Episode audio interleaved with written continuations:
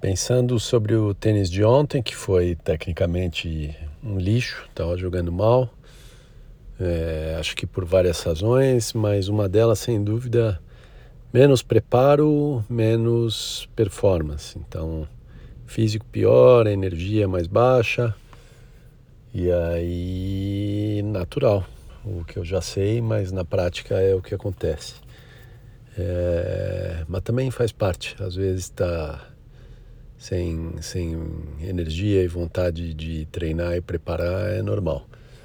O que vale também é que é sempre divertido jogar tênis.